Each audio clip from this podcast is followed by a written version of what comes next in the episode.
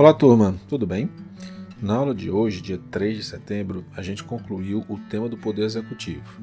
A gente viu a questão do foro por prerrogativa de função, a questão das imunidades e os conselhos da Defesa e da República. A nossa próxima aula, quinta-feira, será de resolução de exercícios sobre toda a matéria que a gente já estudou federalismo, distribuição de competências, organização político-administrativa e, por fim, o poder executivo. Não falta, hein? Nos encontramos na quinta-feira. Bons estudos e até lá. Boa tarde. Na aula passada, nós estávamos falando do executivo e terminamos com a criminalização né, do presidente da República, tanto em relação aos crimes comuns assim como os crimes de responsabilidade. Né? Nesse sentido, a gente segue agora para a questão das prerrogativas e das imunidades do presidente da República. Quando a gente for estudar o Poder Executivo, a gente vai ver que existe é, uma figura chamada imunidade material e uma imunidade formal. Tá? O que, que é a imunidade material? Que se aplica aos parlamentares federais, tá? aos senadores e os deputados federais. O que, que é imunidade material? É a que livra o congressista por quaisquer de suas palavras, opiniões e votos. Vamos abrir aqui a Constituição. Olha aqui o artigo 53. Os deputados e senadores são invioláveis, civil e penalmente, por quaisquer de suas opiniões, palavras e votos. Ou seja, a liberdade de expressão que eles usufruem, que eles gozam, que eles dispõem, os exclui da responsabilidade civil, tá? Que seria o que, pessoal? Responder por um eventual dano moral, dano à honra, dano à imagem, tá? calúnia, injúria, difamação, desde que essas palavras, opiniões e votos tenham sido proferidas em razão do mandato, tá? Mesmo porque a Constituição diz que os deputados e os senadores são invioláveis, tá? Isso daí é o que a gente conhece por imunidade material. Quando a gente for começar a estudar o tema do poder legislativo, a gente vai voltar para cá para detalhar com um pouco mais de rigor. E o parágrafo 2 do 53 vai nos dizer o que, que é a imunidade formal, tá? É a que livra o congressista da prisão, mas nos termos estabelecidos aqui no parágrafo 2 que diz o seguinte: Desde a expedição do diploma, os membros do Congresso não poderão ser presos, tá? Só que ela vai trazer uma exceção, salvo em flagrante de crime inafiançável, tá? Então nós temos aí a impossibilidade de prisão e a sua respectiva exceção, que é quando o parlamentar federal, seja ele deputado ou senador, seja flagrado cometendo um crime inafiançável. Nesse caso, os autos serão remetidos dentro de 24 horas à casa respectiva, ao Senado ou à Câmara, para que, pelo voto da maioria de seus membros, resolva sobre a prisão. Tá? Então, com esses dois dispositivos, a gente consegue identificar o que é a imunidade material a que livra o congressista por quaisquer de suas palavras, opiniões e votos, e a imunidade formal, que é relacionada à liberdade de locomoção. No que tange ao presidente da República, pessoal, ele não possui imunidade material, ou seja, ele não tem a liberdade de expressão, digamos assim, que os parlamentares federais possuem de modo a que ele poderá ser responsabilizado por suas palavras, por suas opiniões, tá? Poderá responder por dano moral, por dano à honra, por dano à imagem, certo? Já no que tange à imunidade formal, Artigo 86, parágrafo 4 Vamos ver o que o artigo 86, parágrafo 4 vai nos dizer. O presidente da República, na vigência de seu mandato, não pode ser responsabilizado por atos estranhos ao exercício de suas funções. Eu não sei se vocês recordam, mas o Michel Temer foi acusado né, de alguns crimes e que durante a vigência do mandato dele, ele não respondeu por esses crimes. Ah, mas isso significa uma imunidade, uma absolvição compulsória? Não, não se trata de nada disso. É tão somente a preservação da instituição presidencial para que uma eventual ação, uma eventual perseguição criminal, ela somente aconteça depois que o mandato terminar. Tá? A não ser que o crime ele tenha relação com o exercício da presidência da República, pelo que nós vimos que ele poderá sofrer impeachment no caso do cometimento de crimes comuns. Tá? Então, é uma situação distinta a que nós vimos na aula passada do impeachment e essa questão da imunidade formal prevista no artigo 86, parágrafo 4. Pessoal, nós vimos que o presidente da República, no caso de cometimento de crimes comuns, ele será processado e julgado pelo Supremo Tribunal Federal. Vejam, é o presidente da República. Ex-presidente não goza do que a gente chama de foro por prerrogativa de função. Tá? O que, que é esse foro por prerrogativa de função? É quando um determinado tribunal ele será o competente para apreciar determinadas demandas, diferentemente da, da, da justiça, digamos, de primeiro grau, que geralmente é a que absorve todas as demandas iniciais. Por exemplo, o Supremo Tribunal Federal é o órgão do Poder Judiciário competente para processar e julgar o presidente da República, deputados, senadores, os próprios ministros do Supremo, no caso de cometimento de crimes comuns.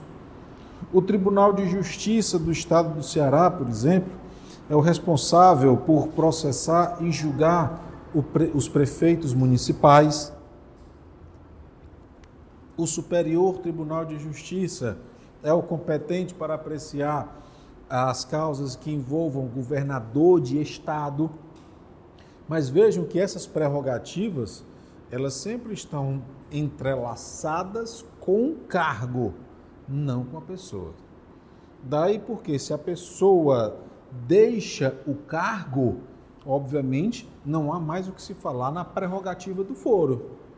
Pelo que, por exemplo, hoje, se o Michel Temer estiver sendo processado, não é junto ao Supremo Tribunal Federal, mas na corte ou no, ju, no, ou, é, no juízo competente para apreciar a demanda que foi posta em desfavor dele.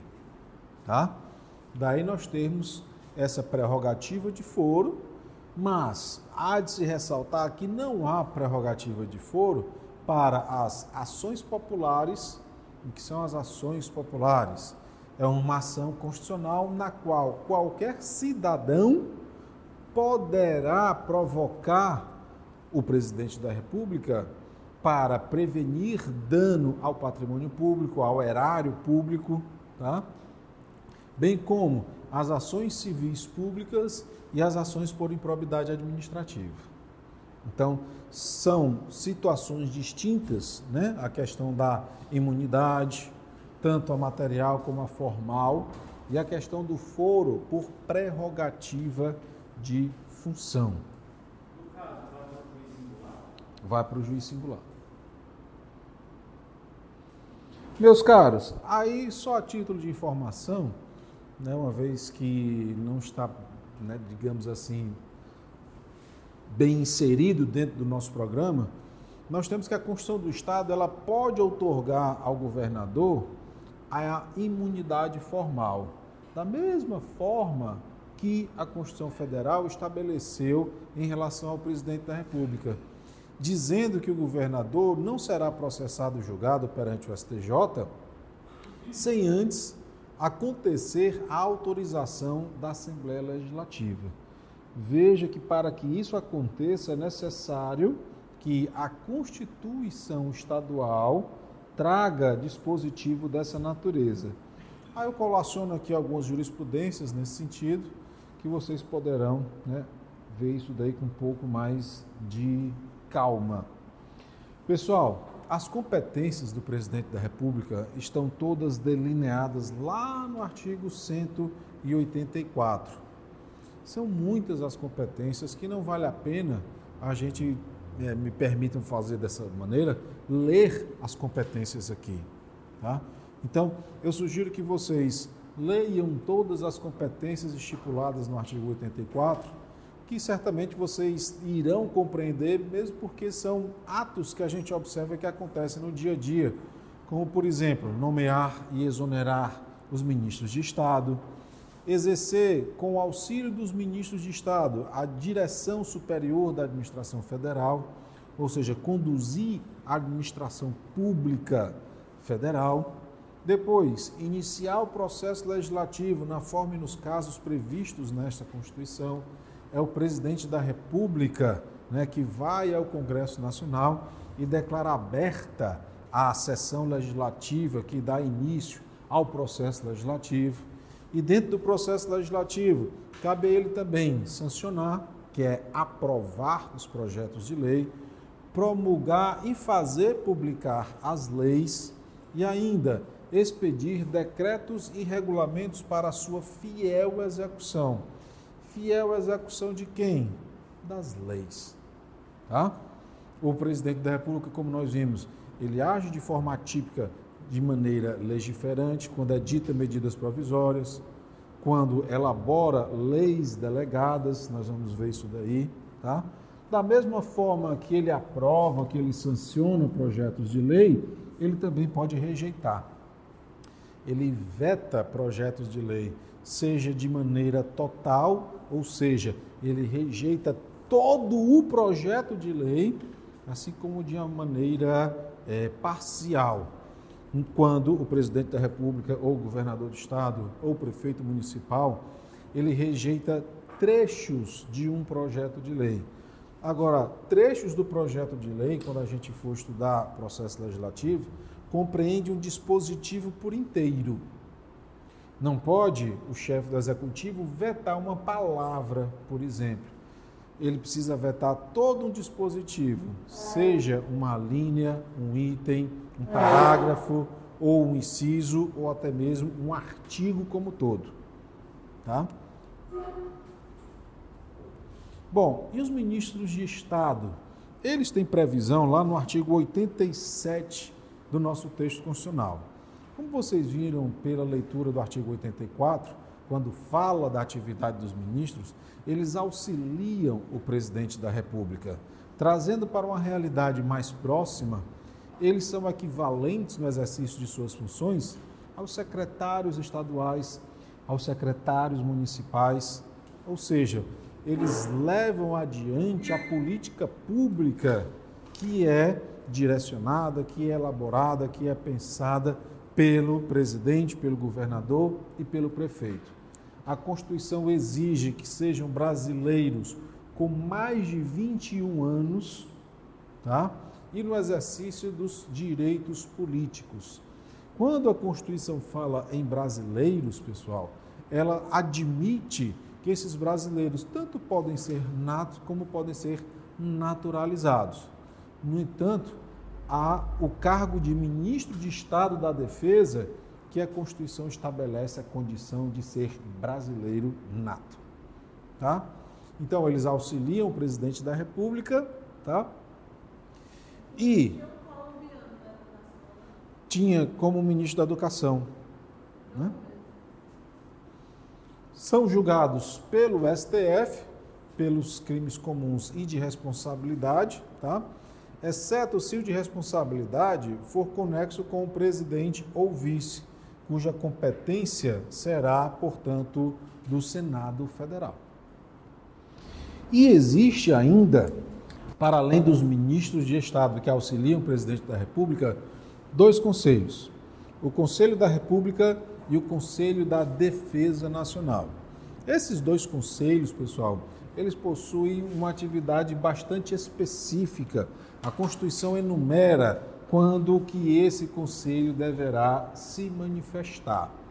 Como vocês já devem estar pensando, será que esse conselho ele tem a atribuição de determinar um comportamento ou será que ele é um órgão meramente opinativo? Eu acho que pelo próprio nome já dá para a gente matar essa charada, né? É um conselho, tá? Ele é meramente opinativo. O Conselho da República, estabelecido no artigo 89 da Constituição, foi regulamentado pela Lei 8041 nos idos de 1990. Esse conselho é órgão superior de consulta e vai se pronunciar a respeito do que? De intervenção federal, tema que nós já estudamos, intervenção da União nos estados, intervenção da União nos municípios, se estiverem situados em território federal. Ainda, estado de defesa e estado de sítio, né, que são situações de excepcionalidade que inclusive desautorizam a continuidade de tramitação das propostas de emendas constitucionais. Bem como deve o Conselho da República se pronunciar em relação a questões relevantes para a estabilidade das instituições democráticas. Ou seja, o presidente reúne esse conselho, convoca esse conselho para escutar desses diversos segmentos qual é a opinião de cada um dos conselheiros em relação ao tema que foi proposto. Vamos abrir aqui a lei.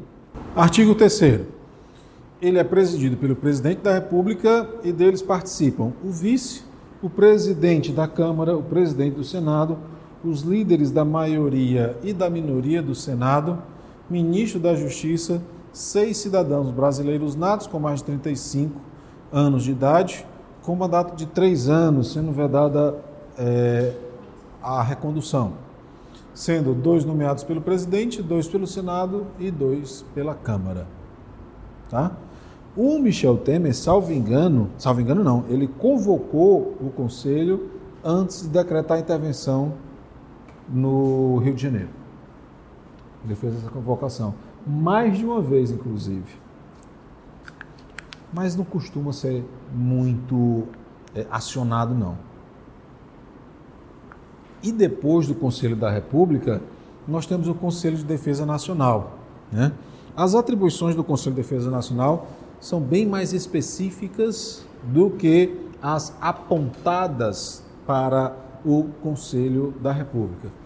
Também já foi regulamentado por lei, 8.183, e é um órgão de consulta presidencial em relação aos temas de soberania e defesa do Estado democrático. Cabendo, portanto, pessoal, ao Conselho da Defesa se pronunciar a respeito de quê? Declaração de guerra e celebração de paz. Lembrando que para isso é necessária a deliberação do Congresso Nacional, tá? Decretação do estado de defesa, do estado de sítio e da intervenção federal. Nisso ele se assemelha ao Conselho da República. Depois, propor os critérios e condições de utilização de áreas indispensáveis à segurança do território nacional e opinar sobre o seu efetivo uso, especialmente na faixa de fronteira e nas relacionadas com a preservação e a exploração dos recursos naturais de qualquer tipo. Ainda, estudar, propor, acompanhar o desenvolvimento de iniciativas necessárias a garantir a independência nacional e a defesa do Estado democrático. Tá? Então, a presidência da República ela é composta por quem? Pelo presidente, vice e os ministros que auxiliam o presidente da República, tendo ainda o Conselho da Defesa e o Conselho da República como órgãos, como o nome já está sugerindo, órgãos consultivos que se manifestam né, a respeito desses temas apresentados. Eles devem ser convocados pelo presidente da República quando houver a necessidade de atuação nessas áreas que são designadas para cada um desses conselhos. Com isso, pessoal, a gente termina a nossa matéria de poder executivo, tá? Que é, portanto, a última matéria que a gente vai ter a compor a AV1, certo? Na quinta-feira a gente vai, é, vou trazer aqui para vocês uma série de questões, questões objetivas envolvendo toda a matéria e também algumas questões discursivas, tá? Prova é terça, né? Terça-feira. Também algumas questões discursivas para vocês se familiarizarem, né? Como é o estilo de prova, pessoal? Vou mostrar uma prova para vocês que fica mais fácil, né? Não, mas várias provas estão disponíveis lá no blog. Várias com gabarito, com tudo. Do semestre passado. Hum? É? Pegar da terceira V, por exemplo, tá aí, ela vai ter exatamente esse formato que vocês estão observando. Essas instruções, tá?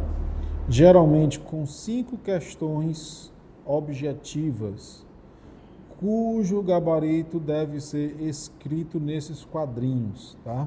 é ele que eu corrijo. Se você não marcar esse gabarito e marcar as letras aqui das questões, isso não será pontuado, tá? Pode rasurar à vontade, não tem problema. Eu vou corrigir isso daqui, tá? Que inclusive essa informação consta aqui nas instruções.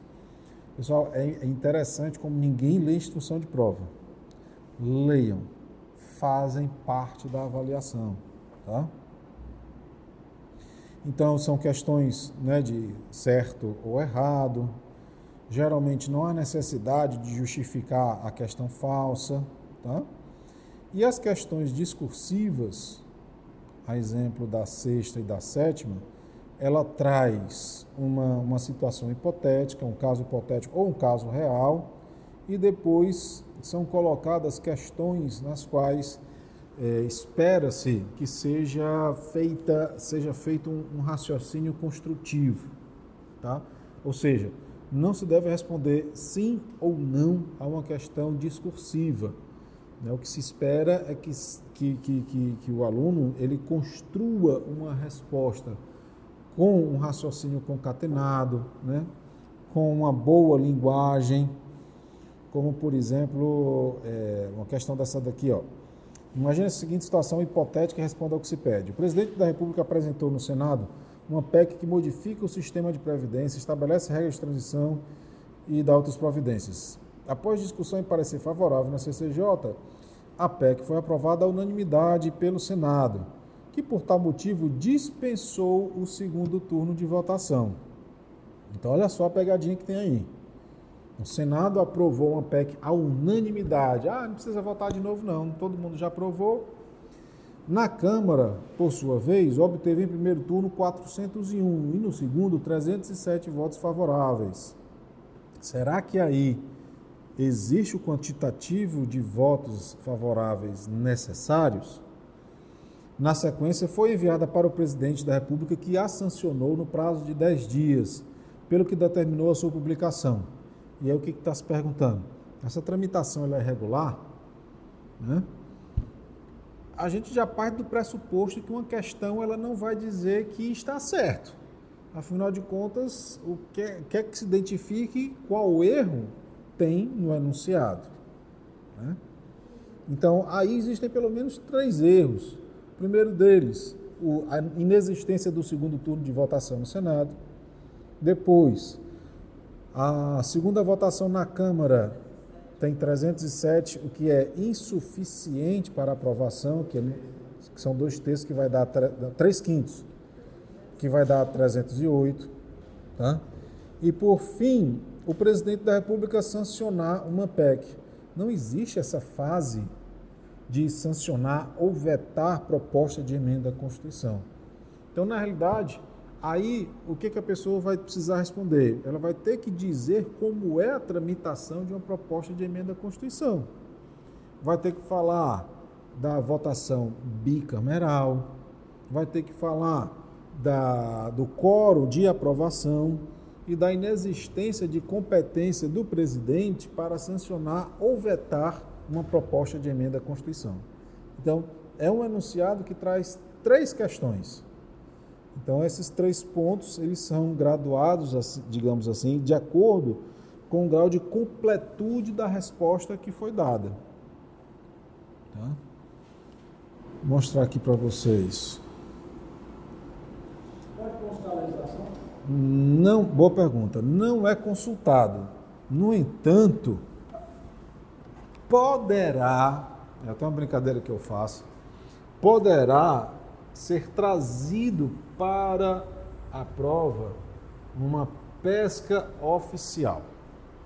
O que é, que é essa pesca oficial, pessoal? Numa folha A4. A4, pessoal, não é ofício, não é almaço, não é A3, não é caderno, não é nada disso. Tá bom? Eu estou repetindo isso porque vai ver na terça-feira vai ter gente trazendo caderno, tá? E outra, é o aluno quem faz a sua. Nessa folha de papel A4 você vai colocar o seu nome do tamanho da letra que quiser, tá? E escrever o que você quiser frente e verso. Ah, eu posso botar isso aqui e uns post-it? Não. É uma pesca, assim, Oficial. Não, você traz de casa. Já chega todo escrito. Já chega todo escrito. Manuscrito, né? Manuscrito. Como? Duas ou três? A prova ela vai valer até 10 pontos, tá? Desses 10 pontos, no mínimo 5 tem que ser de questões discursivas. Então, geralmente eu coloco cinco objetivas e duas, duas discursivas, e dentro dessas discursivas, vários itens a serem respondidos. Gosto muito, muito mesmo de tirar modelos de prova, sabe de onde? Deixa eu ver se está funcionando. Não estava antes, né? O que quiser. Poesia, direito constitucional, receita de bolo, né? o que quiser. Você vai poder utilizar o que quiser. Gosto muito de tirar questões da prova da segunda fase da OAB. E também tem um site que é, todo professor usa, pelo menos com quem eu converso, eles fazem uso disso daqui. Esse site que concursos. Não se surpreendam se vocês encontrarem questões iguais ou muito parecidas. Eu tiro questões daqui. Tá? Ah, tá entregando ouro. Não, estou entregando ouro não. Não estou dizendo, olha, estudem. Estudem, é só isso. Tá? Por que, que eu tiro questões daqui, pessoal? Porque é mais fácil. Eu não vou inventar roda. Tem concurso todo santo dia que cai direito constitucional. Ih, caiu minha bateria. É, caiu. Mas se vocês entrarem nesse site que é concurso, vocês vão ver que é possível filtrar as questões por disciplina. Coloca lá, direito constitucional.